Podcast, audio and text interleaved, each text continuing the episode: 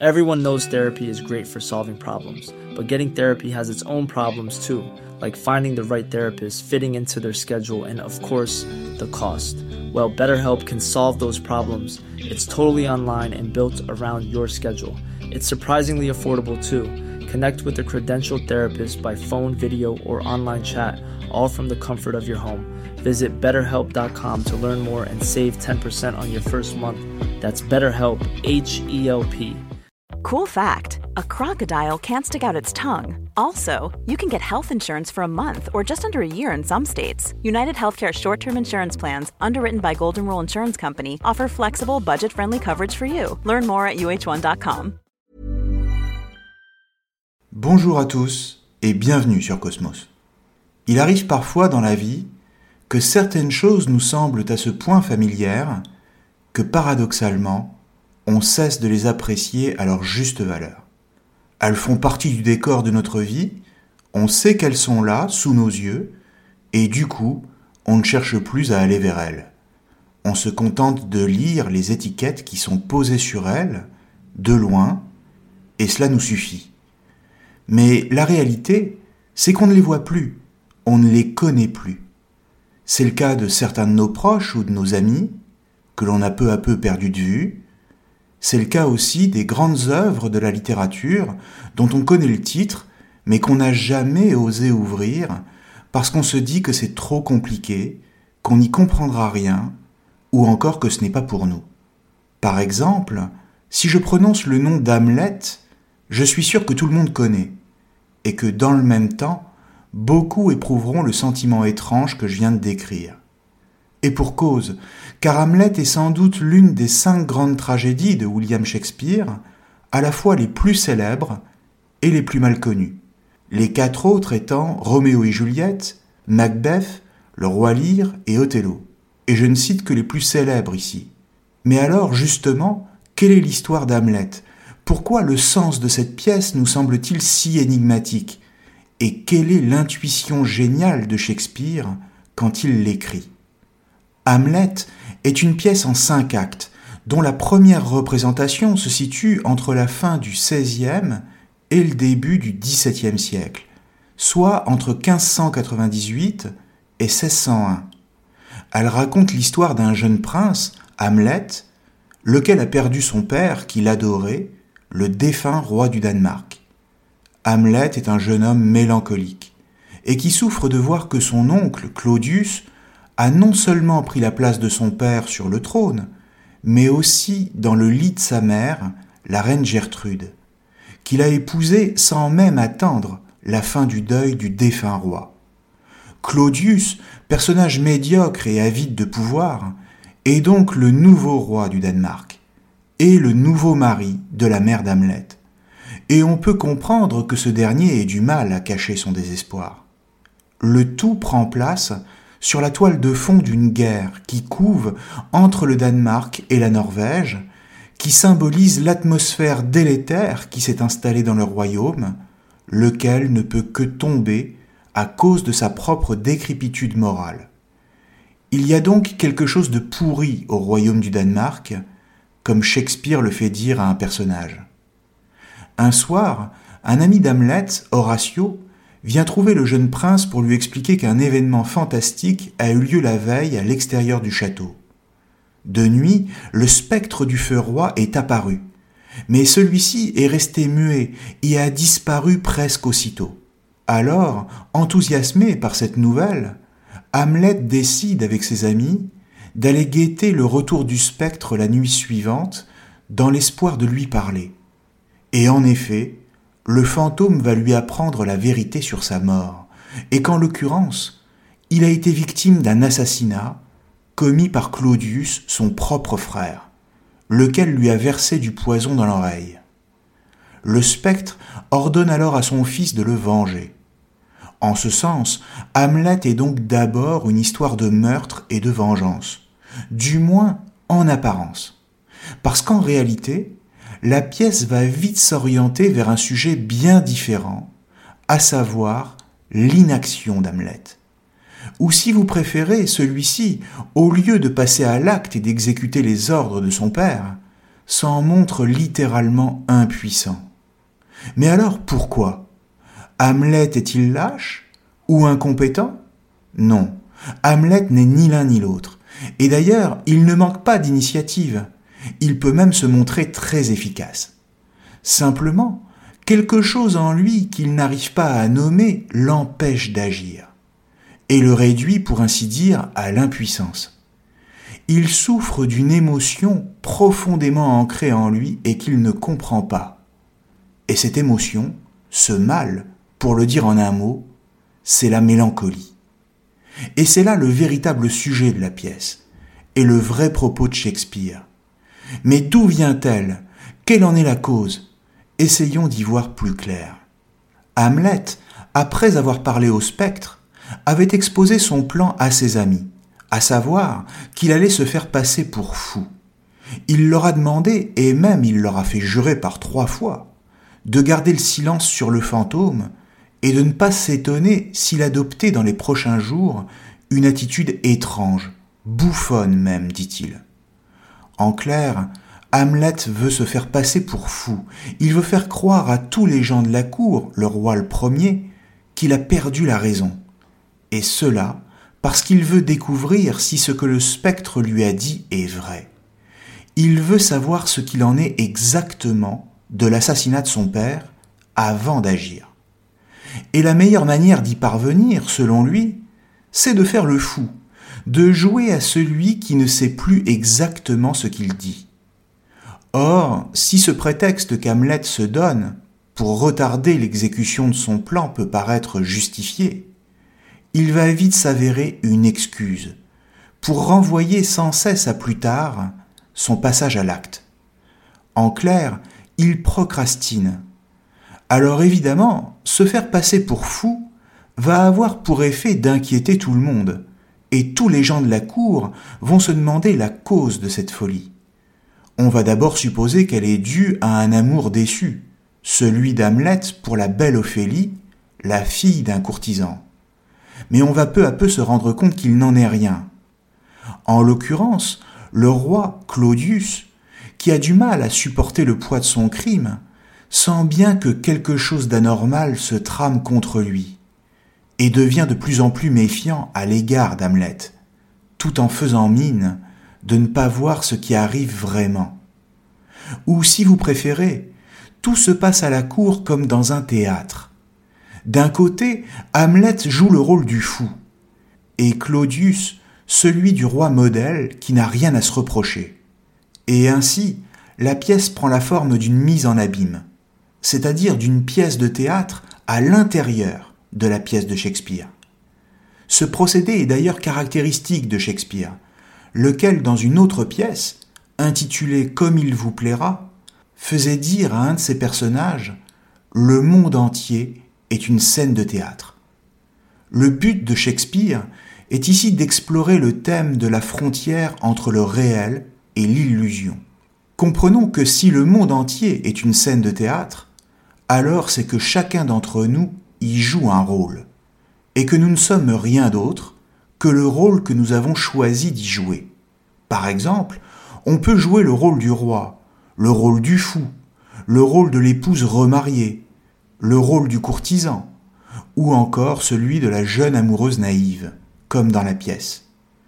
Or, pourquoi tous ces personnages, et même mieux encore, pourquoi nous-mêmes, jouons-nous un rôle dans la vie? Comme le rôle du professeur, du juge ou du médecin par exemple. Eh bien peut-être, tout simplement, parce que cela nous permet d'être quelqu'un, c'est-à-dire d'exister. Et de fait, comme dans la comédie humaine de Balzac, on existe d'autant plus quand on joue un rôle, et donc quand on se présente sous la forme avantageuse d'un personnage fictif. Charge à nous de coïncider avec lui, c'est-à-dire de s'approprier ce rôle le mieux possible et de le jouer à la perfection. Ainsi, si le monde entier est un théâtre, alors le paradoxe, c'est donc qu'on existe vraiment seulement quand on parvient à bien jouer, et donc quand l'illusion prend la forme de la réalité, et que la réalité se confond parfaitement avec la fiction. Ou si vous préférez, dès lors qu'il n'y a plus d'autre réalité que le théâtre lui-même, jouer et être, c'est la même chose. Jouer, c'est être. Et si on refuse de jouer, alors on rejette le monde, tout simplement.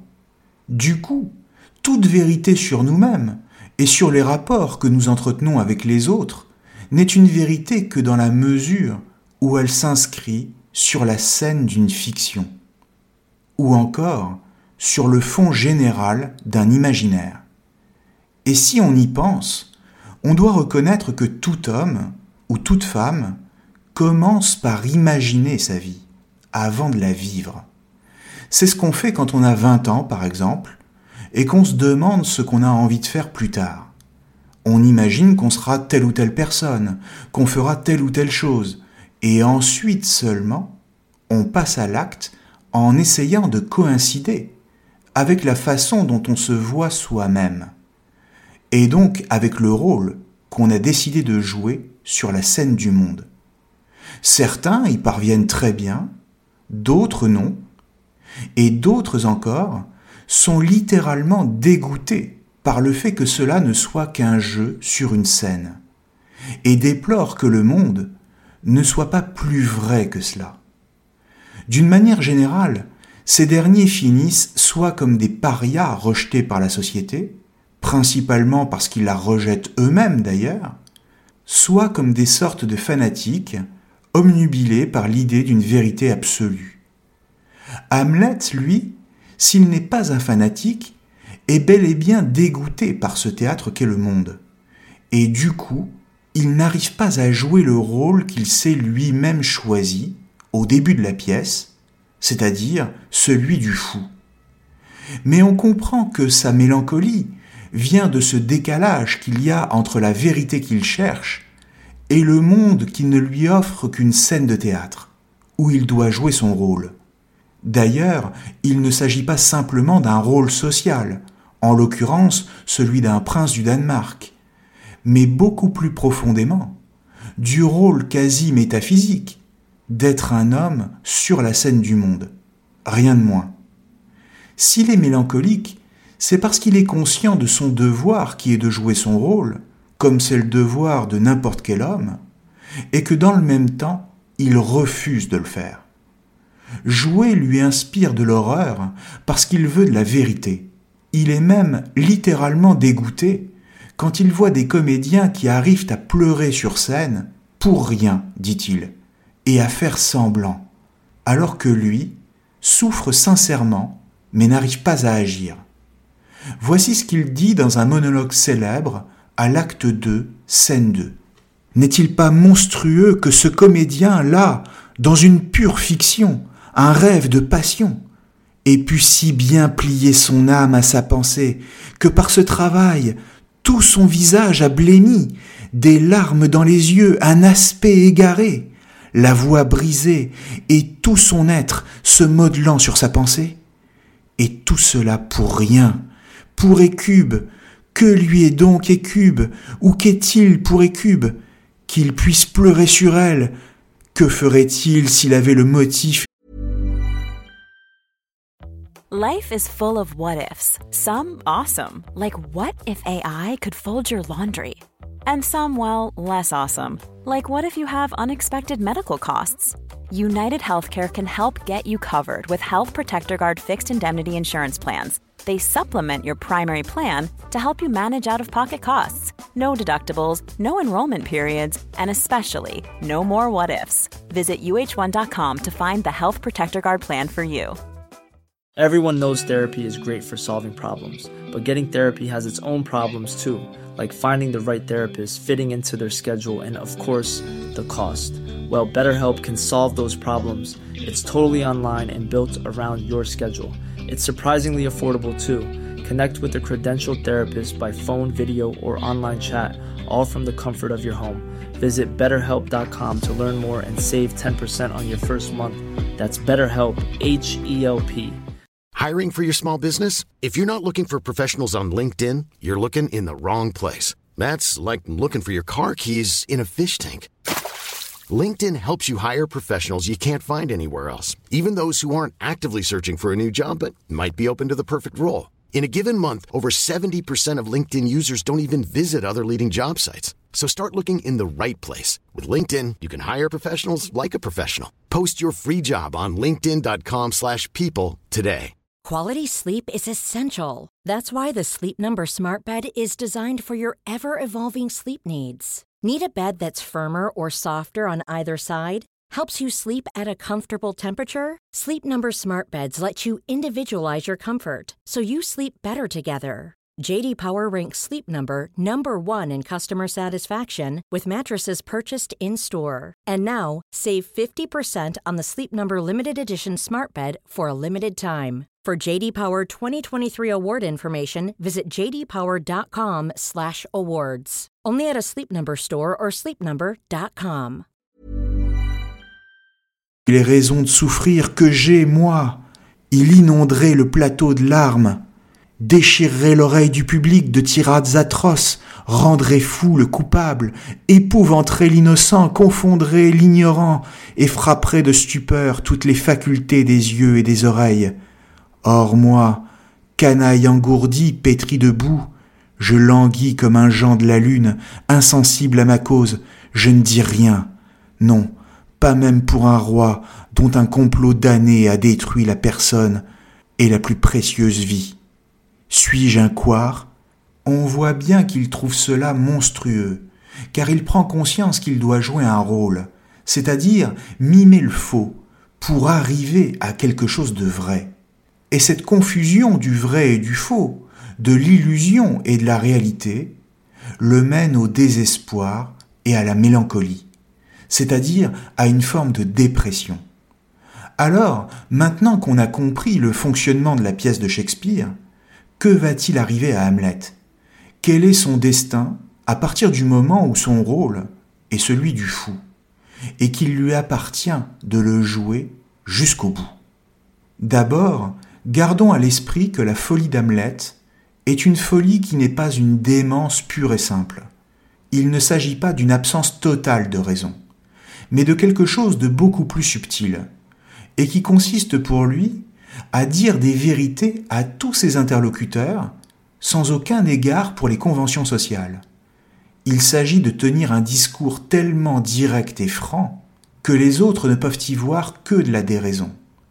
Simplement, il y a une forme de raison au cœur de la folie. Comme à l'inverse, il peut y avoir de la folie dans le fait de toujours s'en tenir à la raison. En clair, si la folie d'Hamlet provoque la gêne de tous, c'est parce qu'il les met face au théâtre dans lequel tous prennent place, le roi, la reine et les courtisans, comme pour les forcer à ne plus jouer.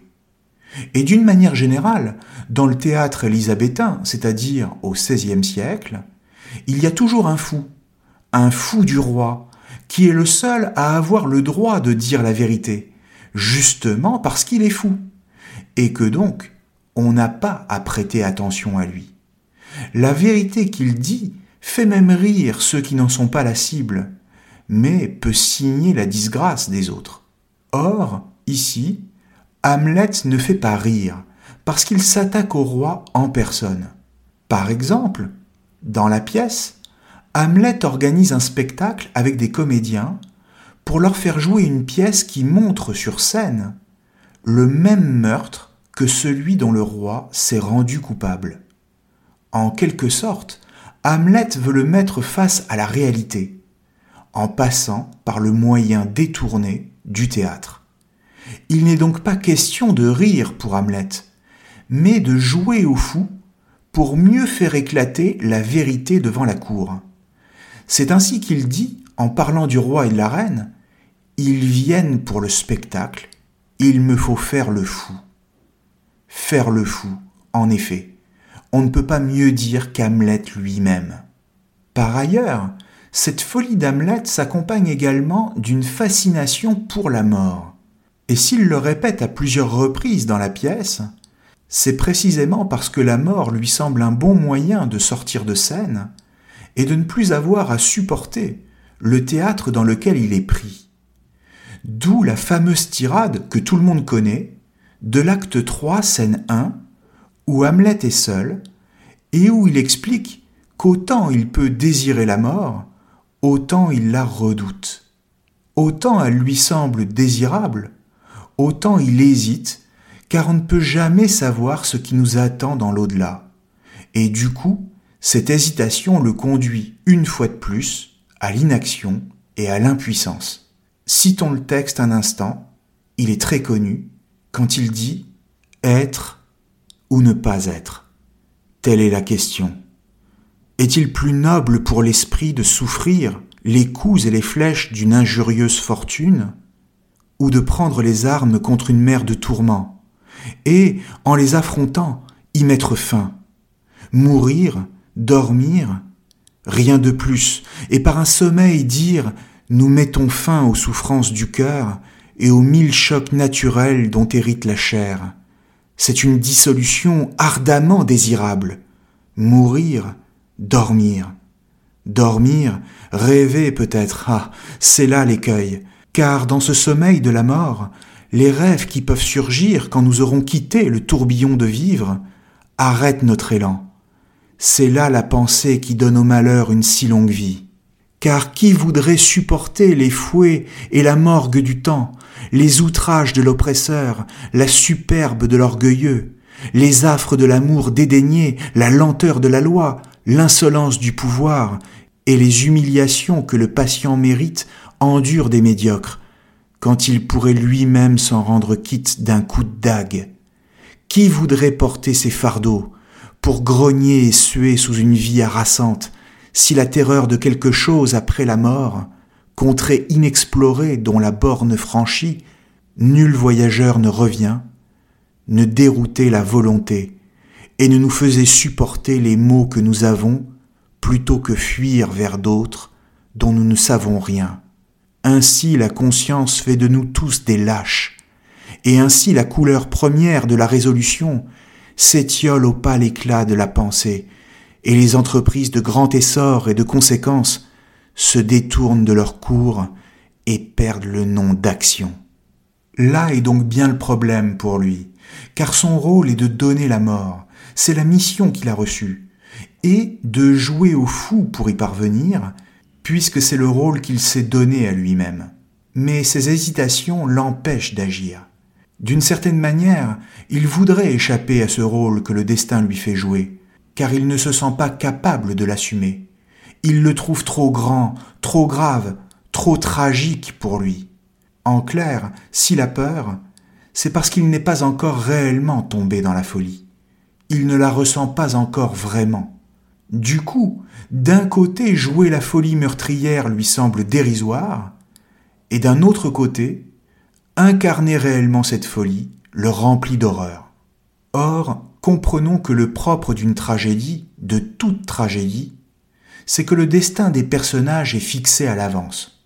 Le tragique, dans l'existence comme en littérature, c'est que nous savons tous comment notre rôle dans le monde va se terminer, c'est-à-dire par la mort, et tenter d'y échapper est dès lors totalement inutile. Or, Hamlet a lui-même scellé son propre sort, dès le début de la pièce. Il a lui-même choisi son propre destin. Et donc, à force de jouer le fou, il va sombrer réellement dans la folie. Et puisque l'enjeu de Shakespeare est de montrer que le monde est une scène de théâtre, alors le rôle joué par Hamlet va peu à peu coïncider avec la réalité. Encore une fois, jouer, c'est être, comme si nous n'étions rien d'autre que le support d'un rôle. Mais alors, reste à savoir pourquoi Hamlet n'assume-t-il pas ce rôle que pourtant il s'est donné à lui-même? Pourquoi ne parvient-il pas à agir? Est-ce simplement parce qu'il a peur d'en assumer les conséquences C'est-à-dire de devenir vraiment fou? En réalité, si Hamlet ne parvient pas à passer à l'action, c'est parce qu'il est littéralement dégoûté le monde ne soit qu'apparence, ce qui le rend mélancolique et a pour effet de le paralyser. Et c'est ce qui explique que sa vengeance soit toujours retardée. En clair, tant qu'il n'assume pas son rôle, il ne peut pas agir. il n'y arrivera qu'après une longue succession de hasards, et à un moment où on ne l'attendait même plus. En réalité, pour que cette vengeance se réalise enfin, il aura fallu à Hamlet qu'il incarne pleinement le rôle qui est le sien. Or, tout est là. Pour qu'un rôle soit bien maîtrisé, il faut le répéter longtemps, très longtemps.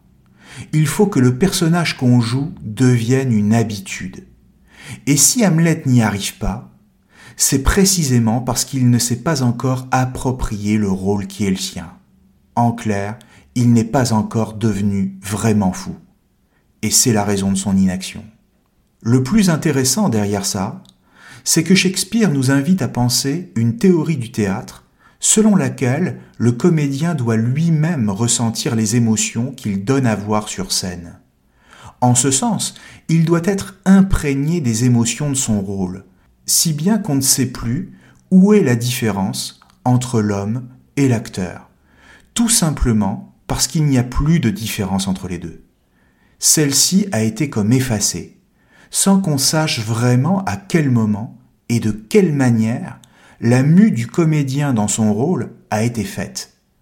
En réalité, le comédien est devenu son personnage sous l'effet de la répétition. Ou si vous préférez, c'est à force de jouer, à force de feindre d'être telle ou telle chose, tel ou tel personnage, qu'il l'est devenu. Et une fois que la mue s'est opérée, alors le personnage qu'il joue s'inscrit dans la réalité. Or, c'est ce qui arrive à Hamlet. À force de faire le fou, il le devient. D'ailleurs, il admet lui-même, après l'avoir refusé pendant toute la pièce, que cette folie est véritable dans le combat final où il perd la vie. Cette intuition géniale de Shakespeare, dont Hamlet est le nom, et qui consiste à penser que le caractère de tout homme n'est pas donné à la naissance, et qu'en un sens, nous choisissons la personne que nous voulons être, c'est le philosophe français Pascal qui la décrira ensuite dans les pensées, au XVIIe siècle. Mais de la même manière, c'est également ce que diront les existentialistes avec Sartre au XXe siècle par la formule l'existence précède l'essence. C'est vous dire si Shakespeare le comprend bien avant. En clair, nous ne sommes rien d'autre que l'ensemble des habitudes que nous prenons. Notre caractère, notre façon d'être au monde et de nous comporter n'est jamais donné à l'avance, mais nous les construisons nous-mêmes. Et en ce sens, le bébé qui vient de naître n'a pas encore de caractère. Simplement, cette construction n'est pas le fruit d'une décision délibérée, consciente et souveraine. Son origine est comme perdue en route, si bien que nous ne pouvons pas dire clairement quand et comment nous sommes devenus ce que nous sommes nous en avons simplement pris l'habitude. Et avec le temps, cette habitude est devenue pour nous une nature.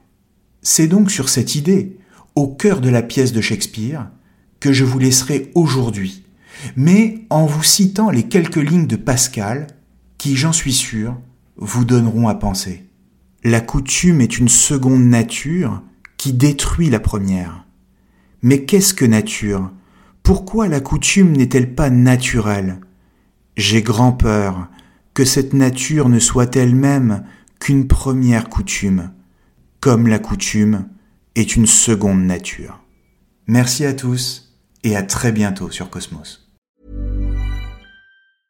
Mom deserves the best, and there's no better place to shop for Mother's Day than Whole Foods Market. They're your destination for unbeatable savings, from premium gifts to show-stopping flowers and irresistible desserts. Start by saving 33% with Prime on all body care and candles. Then get a 15-stem bunch of tulips for just $9.99 each with Prime. Round out Mom's menu with festive rosé, irresistible berry chantilly cake, and more special treats. Come celebrate Mother's Day at Whole Foods Market.